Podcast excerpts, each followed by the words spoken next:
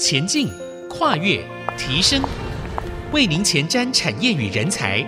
听见这世代，欢迎收听《听见这世代》节目，我是主持人郭兰玉。这个节目同步在 Apple、Google、Spotify 和 KK Bus 上架。如果你在 Podcast 上收听，欢迎按下订阅，就会每集收到我们的节目。收听是越来越方便。喜欢我们的节目，也欢迎到以上的收听平台评五颗星，并留下你的心得，给我们支持与鼓励。大家好，欢迎收听《听见这时代》，我是主持人郭兰玉。呃，在一百一十二年呢，国家永续发展奖刚刚举行完毕，其中呢，一位得奖者为青农创业的黄衍勋，他返乡创业了一家微醺农场。透过发挥分子生物科技，带领农村更好，荣获此永续的殊荣。所以呢，我们今天节目特别邀请到维勋农场的创办人黄衍勋来谈在世代传承中的台湾农业，他如何透过智慧系统打开了农业创新之路，带动了卫星农场进入永续的产业链。啊、呃，首先呢，我们先请这个永续奖的这个青农创业家黄衍勋来跟听众朋友问好。你好。好，各位听众朋友，大家好，我是微醺农场的负责人衍勋。你的名字衍勋，可能跟你的这个微醺农场有关系嘛？啊，是没错，是你得到一百一十二年的国家永续发展奖，其实这个是一个非常重要的奖项，我相信对台湾的青农。然后我也看到最近很多人访问你，那当然在这访问过程当中，我们都还是没有办法更多能体会。更多能体验你们这些呃青农返乡里的辛苦哦。那我们先谈谈呢，就是说你在二零一六年创立了微醺农场，那时候你为什么要回乡呢？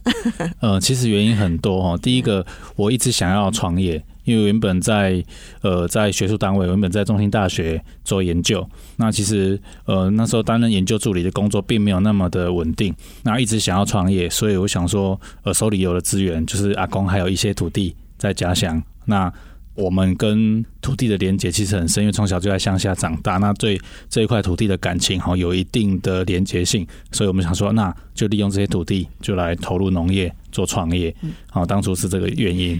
我记得你大学念的是呃生物分子，对对不对？分子生物学，对分子生物学。那在这个过程当中，那时候你念大学的时候就想要回到你家，因为你父亲好像本来就是在做养殖业，对对对，鳗鱼养殖，鳗鱼养殖。那你可以直接回家就继承你父亲的工作就好了。其实那时候本来有想过，那时候其实大学那时候就看了很多的一些杂志啊，诶，如果回乡务农，哎，有机会是可以年薪百万的。那再加上我爸爸养鳗鱼养了三十几年了，对，那其实后来当我深入了解鳗鱼的产业之后，我发现鳗鱼其实对我来讲，它比较像夕阳产业，因为它的那个满秒。它的不稳定性很高，然后鳗鱼的价格波动也很大，那对我而言是一个风险非常大的产业。好，那再加上我们的规模没有大到它需要在另外一个人手来协助，它都只是一个周期一个周期的忙碌，到之后就比较闲。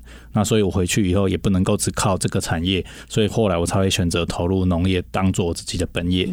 因为你想了一阵子，那也开始研究，那你。那时候就已经想到要种小黄瓜吗？你那时候回去的第一个目标是什么？其实那时候回去的第一个目标不是要种田，而是要帮忙家里的养殖场做转型，做私域教育，然后做住宿。所以其实我那时候回去也有做民宿。好，那但是后来因为很多法规的关系，后来放弃，那才会去做农业。那一开始也不是种小黄瓜，我一开始种的是有机蔬菜。对，那小黄瓜是后来因为一些问题，像是缺工，还有一些规模化的问题，所以。才选择转做小黄瓜。我一开始其实是种有机蔬菜。嗯，创业就是你一直想做的事，所以你尝试了各种不一样的过程。这个花了多久时间？这个过程大概花了两到三年左右的尝试，从做民宿，那做食鱼教育，然后到养虾，养泰国虾，然后到有机蔬菜，最后才回到那个小黄瓜。才慢慢稳定下来。那到现在就是小黄瓜跟牛番茄两个品相稳定的在种植，这样。嗯，你一开始就知道种小黄瓜和呃牛番茄会比你过去所做的更成功？不知道，不知道。我只是当时遇到当时的一些问题状况，然后想说用一些方式来解决，所以才会演变成现在这个样子。这两种农作物的原因是什么？解决缺工的问题。台湾的农业都是小农。那小农他都是因为农地破碎化，没办法规模化，所以他会缺工。那就台湾文化有一个临时工的文化。那这个临时工是早期日本时代一些农村生活演变下来的一个状态。可是未来像现在，其实有很多的青年，他们不是不愿意工作，而是因为临时工他就是临时，他不够稳定，他没办法给他一个很定的经济收入。年轻人不愿意做的原因是这样子。所以我回过头来，哎。虽然我规模小，那我种小黄瓜，那小黄瓜它的特性就是一进入采收期，它就每天都要采收，诶，那我就可以创造一个稳定的工作量，每天都有工作。那如果我把两个小小的产区切成一半，再把两区的采收期接在一起，那我同时也可以提供三到四个月每天都有工作的状况，那我能够提供的就业机会就跟那个大农一样了。这感觉有点像是呃。数据的分析的概念啊，我我看到你对这个产期还有人力的运用，其实是很有概念的。那你回到云林这个地方，云林其实它本来就是一个农业大县，那他们现在遇到的最大的挑战是什么？那在地的优势，你自己看到的是什么？啊，其实大环境哈，缺工是第一个问题。以我自己而言，我回到那边除了缺工以外，其实通路也是一个非常重要的问题。台湾大部分的小农最重要的。困境大概都是缺乏销售通路、销售管道。对，那再来在地的优势的话，其实我认为它的优势现在慢慢被取代掉了，被影响到了。那以前的优势是因为它的农地便宜，水林乡哦这个地方，我们那边的农地哦三百平大概六七十万而已。不过这两年来又涨到一百二十万以上了，两年内，嗯，所以反而原本我认为的优势已经慢慢的不见了。所以，呃，其实还是会遇到这个土地的这个呃调涨，然后土地现在的成本越来越高了。对，那你父亲有帮助你什么吗？呃，其实他就帮助我们媒合土地资源。好，第一个土地是我爷爷的，那后来其实爸爸在我创业过程当中，他们也有帮忙一些些，但其实我最大部分的一些资金来源都是跟朋友。对，除了农会以外，因为农会他没办法给我很多的贷款额度，因为我们没有不动产。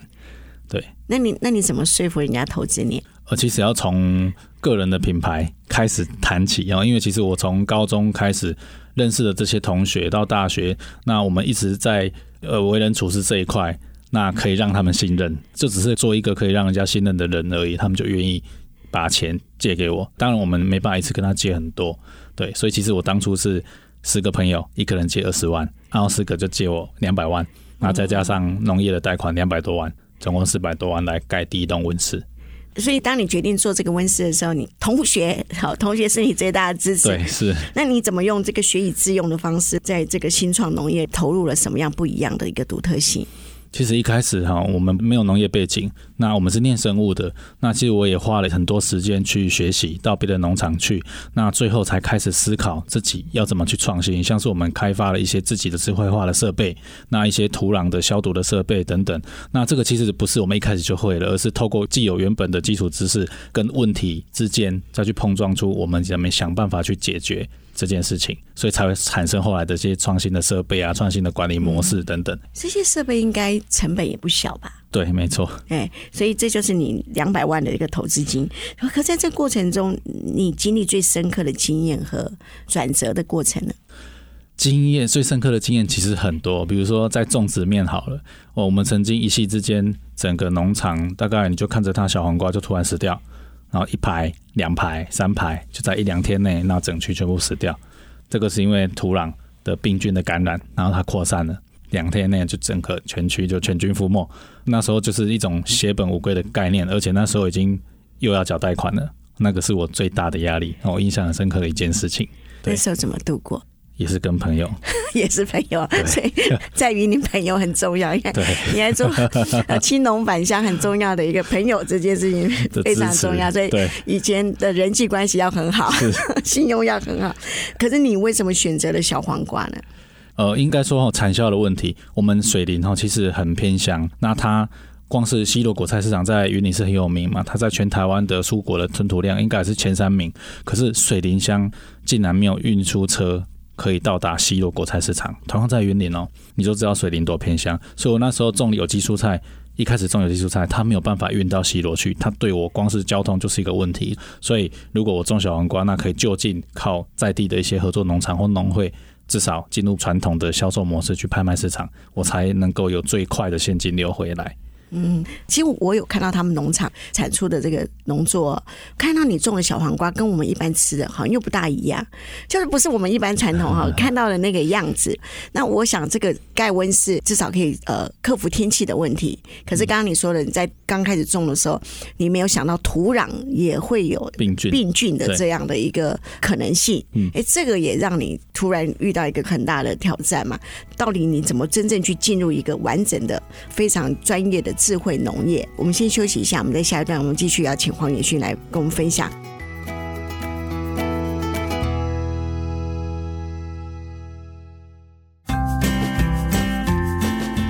迎回到《听见这时代》，我是主持人郭兰玉。今天我们很高兴呢，在一个新的年度啊，我们邀请到的来宾是云林县的水林乡啊的这个维勋农场的创办人黄衍勋。然后他也花了两到三年的时间，啊，不断的在试他在这个青农创业里头最适合的品相。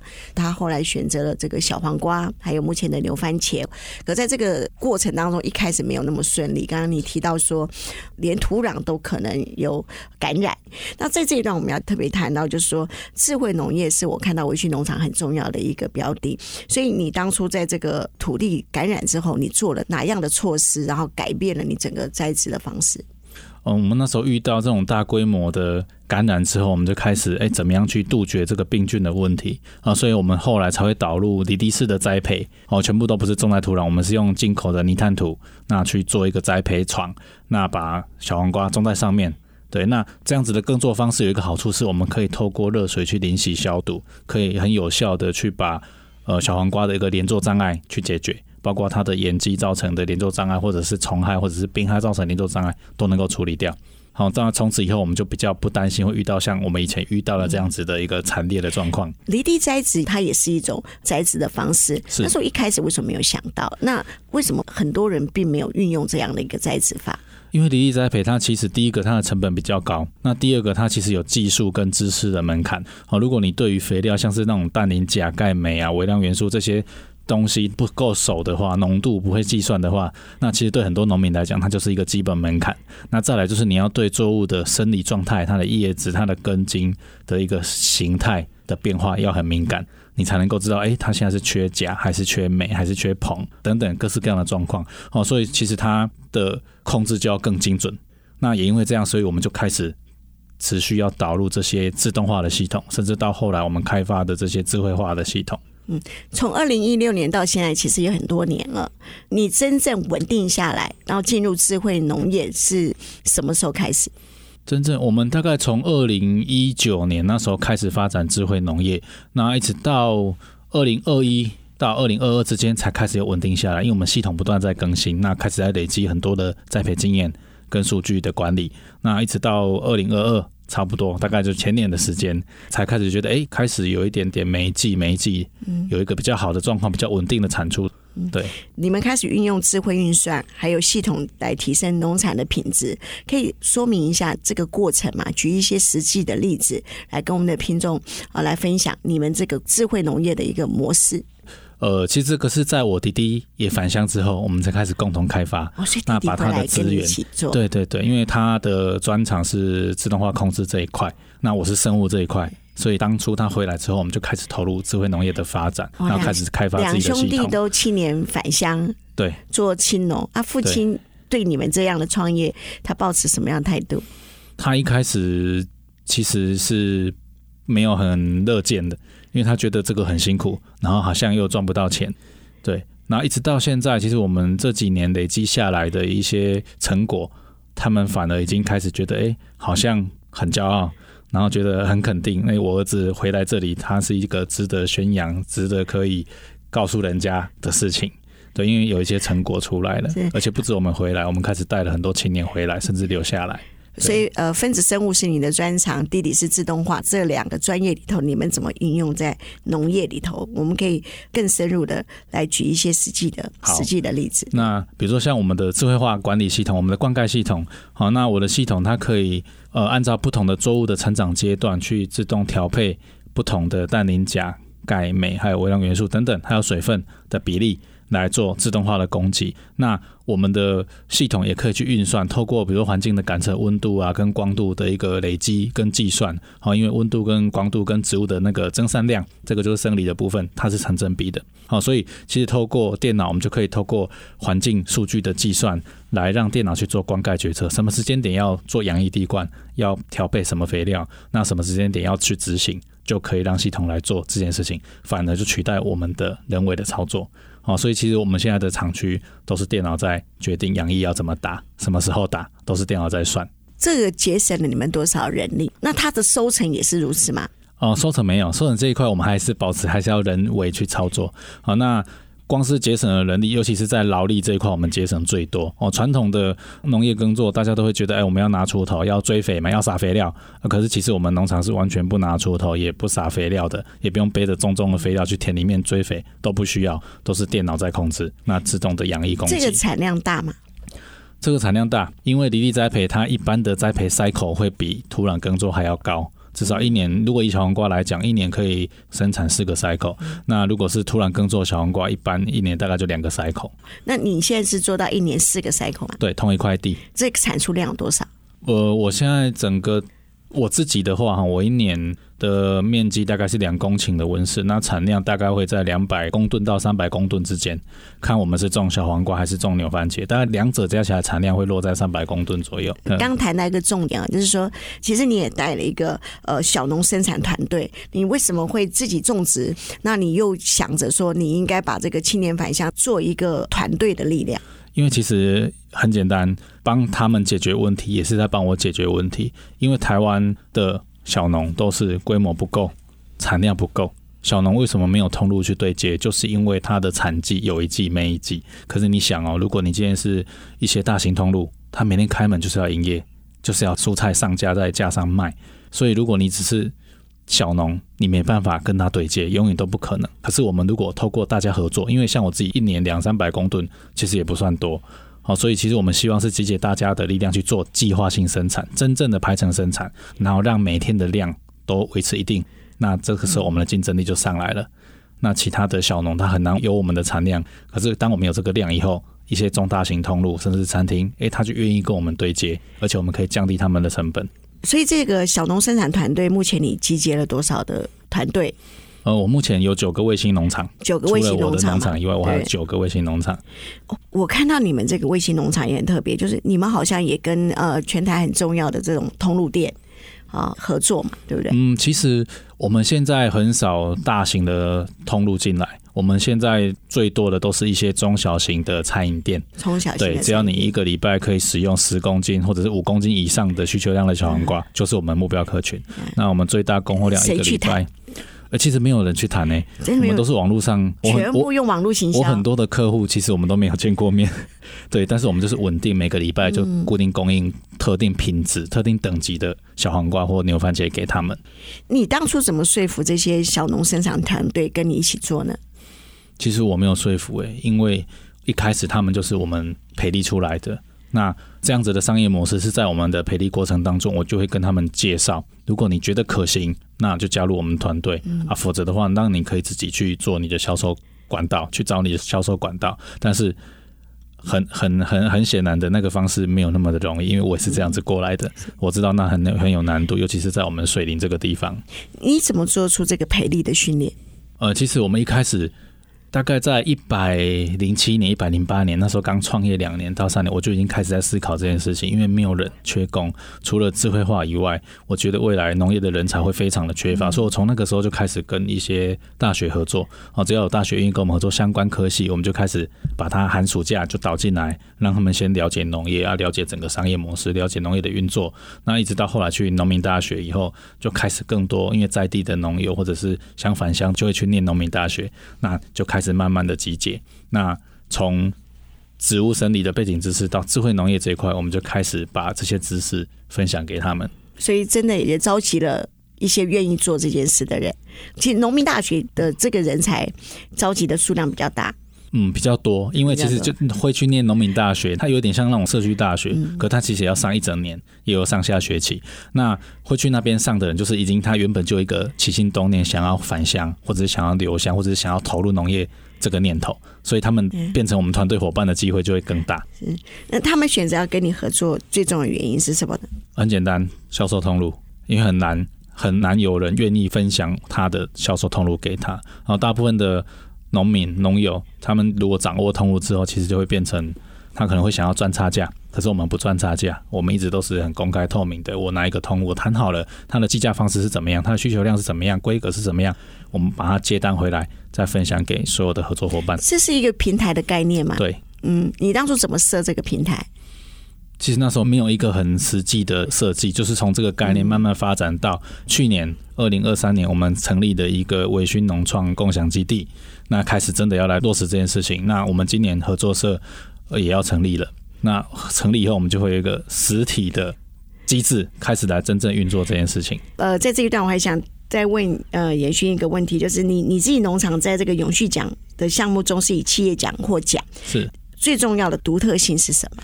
啊，其实很多嘞，是很多啊，因为我们其实是小企业，因为同样企业类的得奖的公司都是超大的公司，对，我们只有一个小小的农场，而且我们应该是有史以来唯一入选的一级产业的。农业公司，对，应该以往还没有人入选。那我们从创新设备的创新、技术的创新，到甚至我们做碳盘查。我们应该是全台湾碳盘查最完整的农场，因为我以前的硕士论文就是做碳汇，自然的碳汇。那我把那一部分的概念跟知识带回到农业里面来去做计算，去做实际的土壤的排放跟作物的吸收的计算，会有一个碳收值，那相当的复杂。那个其实呃，目前为止我们的验证单位还没有办法建立标准方法学，对，所以我们在建立这件事情，那用在自己的农场。好，那在。呃，弱势这一块，或者是在经济成长，或者是在照顾呃劳工这一块，其实我们都做了很多事情。那像我们的员工的收益，我们给的薪资，只要他们愿意努力，其实他们是可以掌握自己的人生，可以看见希望，可以看见未来的。所以我们在做这件事情。对，嗯、那大概就是永续农村呐、啊。嗯，我自己看到黄延勋他从微醺农场这样子的一个智慧的栽培的开展里头，其实他不只是做自己的企业，他真正将云林县的这个水林乡里头变成一个产业工作，而且是一个非常新的创新的思维。就光刚刚提到的碳盘查，他都已经是可能要带动规格。我们先休息一下，我们在下一段部分，我们要请黄延勋跟我们继续谈到，其实农业转型资源。共享的这个青龙世代已经是势在必行，但是他仍然会有很多的呃上下世代不一样的想法。我们下一段来谈，我们稍后回来。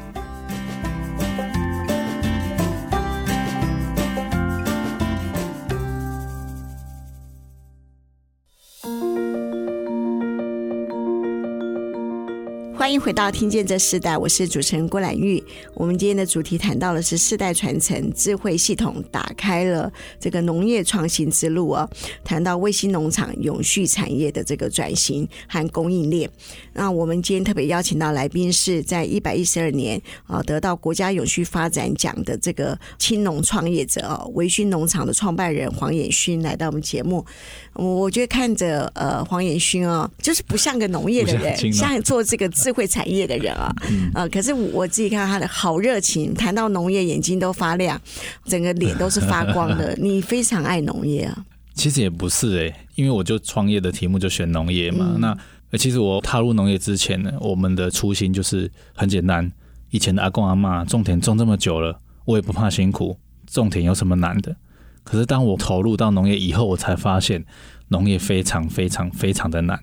它的不确定因素太多了，它的影响因素太多了，从生产到销售都是问题。那这么多的问题，你要怎么样在这种困境之下存活下来？这种挑战，就是我一直在克服的。我我这七八年来一直都在解决各式各样的问题。很努力，用最大的力气去做。嗯，对。那他在二零一六年创办了这个卫星农场，我看到他自己现在带领一个卫星的这个农业团队哦，这些都非常年轻。我刚刚在私下问了这个严勋说，呃，他平均年龄，他说这个卫星农业的这些青农呢，平均年龄是二十八岁。那为什么二十八岁？因为他把他们的年龄提高了。其实真的好年轻啊，哈！他听说二十岁就可以成就一个在这个农业的一个创业的过程。那这一段要特别要请你分享，就是说。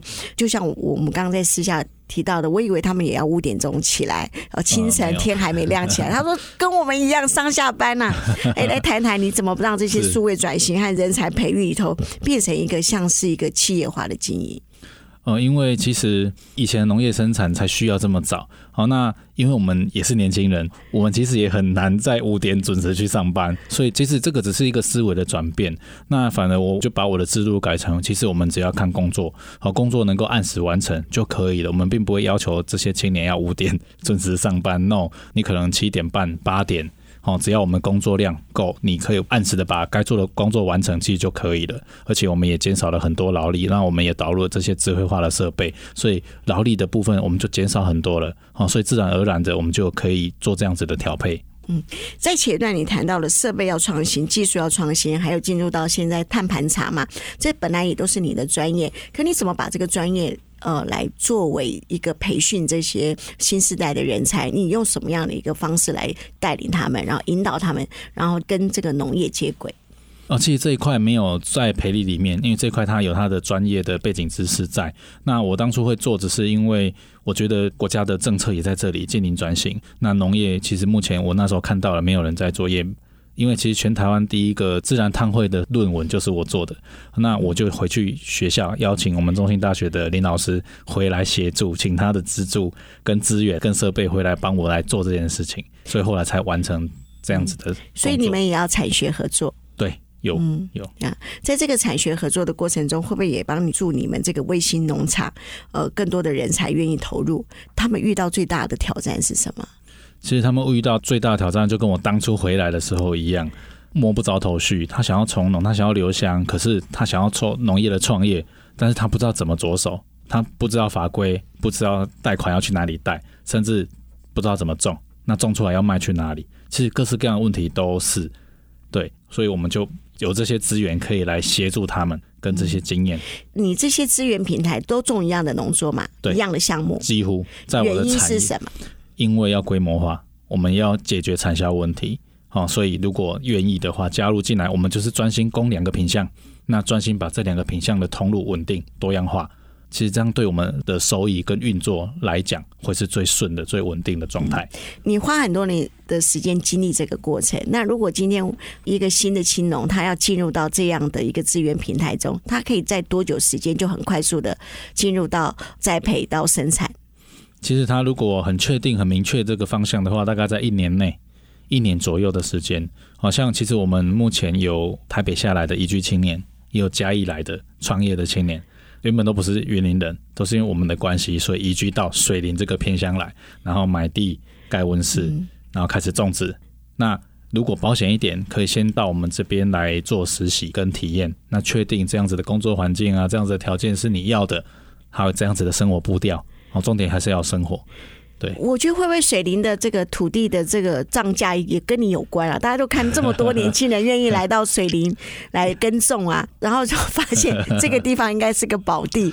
嗯，他们土地成本会不会越来越贵？那你怎么协助他们？其实土地成本越来越贵不是我的原因，不是我的造成的，对，是其他原因呐、啊。对，但是我们会。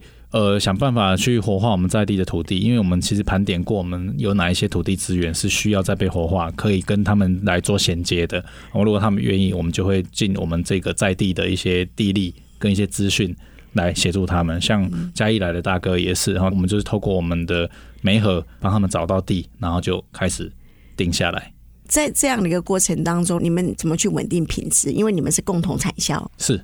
呃，其实很简单，我们要建立一个制度，有一个 SOP 标准，把它量化出来。比如说，我们的小黄瓜好了，几公分到几公分，然后它的直径要多少到多少之间，然后它的弯曲度要多少到多少之间是 A 级，那 B 级有 B 级的条件，C 级有 C 级的条件，甚至到 D 级。其实我们分级分得很细。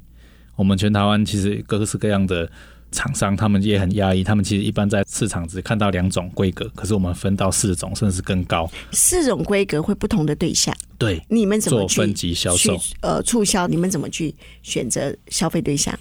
应该说，其实这四个规格是我们的消费对象，因为我们的关系，我们演变出来的。那呃，这四个规格它会有不同的 TA，你就会看，比如说有一些呃早午餐店。或早餐店，他们需要的品质品规是不一样的。那一些高级餐厅，他喜欢的品质又不一样。好，所以其实分级销售也是我们的策略之一，针对对的 TA 供给对的产品。嗯，所以在这样的过程中，你们把呃农业的产业继续加值，在这个加值的过程当中，你们还想过怎么去做更创新的一些栽植的方式，或是扩展呢？其实我们下一个阶段的拓展哈，会有两个方向。第一个就是发展我们的一些品牌的加工品，从原物料把它做成产品，例如例如小黄瓜酒。小黄瓜做成酒，对，没错，嗯，全台湾应该只有这一支。为什么会选择是做成酒？因为微醺农场，我每次出去演讲或分享的时候，很多人就问我说：“你有做酒吗？你们是不是在卖酒？”因为微醺两个字，大家都联想到酒，对，所以自然而然的，我们第一个产品一定要有这支酒出来，而且是要有小黄瓜的元素在里面。嗯、是，所以你们自己淬炼吗？自己来做加工的过程？哦，没有没有，这个一定要委外，因为它是食品的东西，它要有一些合法的厂商才能够生产，所以我们又。去做了一些研发，跟一些学术单位，那把它比例调出来以后，我们再去找代工厂，嗯，来委托生产。嗯，嗯就你自己所知道，目前在国内或国际已经开始在做的农业永续项目，你们自己做哪些部分了？哦，比如像碳盘查，就是怎么样去做减碳的操作。我们盘完了以后，我们就知道我们碳排放量是从哪边来。那我们未来要怎么样的方式，比如说减少我们的供水量啊、供水时间啊，或者是透过绿能，或者透过其他能源取代的方式，或者是透过肥料在地的使用来减短那个碳里程，那我们就可以做到简单生产。好像是这一块也是我们未来要做的一个方向。所以你认为怎么去持续的让更多的年轻人愿意加入到这个嗯农业的这样子一个生产的供应链？嗯，其实呃，我我们应该说，我我一直立志在改变农业的被认同感这件事情。哦，光是我们村子里面，我们那个小村庄，其实有很多的村民，他其实还是不认同农业的，他觉得农业是没前途。嗯、像我一开始刚回来的时候，我阿妈会觉得我是不是跑路了，才跑回来乡下躲起来？啊，其实没有，他们传统的观念都认为农业是比较低阶、比较弱势的一个就业选项。我们做各式各样的努力、创新跟翻转，都是希望农业不会再是年轻人最后一个选项。那我要让他加值到，让他可以有更好的收益。哦，那有一些品牌价值在里面，所以就要。你们还会增加其他的品项吗？现在小黄瓜、牛番茄还会有更多的农作物在微醺农场这个卫星团队里头出现。嗯，未来不排除。不排除，但是其实我们现在光是小黄瓜跟牛番茄的产量就不够我们的销售端来使用，所以是实际其实我们光是这两个品项都还可以再扩展我们的生产面积。嗯，也许未来会带动整个云林啊更大量的种植。其实这种温室、这种智慧生产其实是可以不断的扩张，对不对？是是，就没有呃更多的限制在土地或是呃天气的这样的因素，减少一些天气的冲击，然后这个是确定的，只不过它的。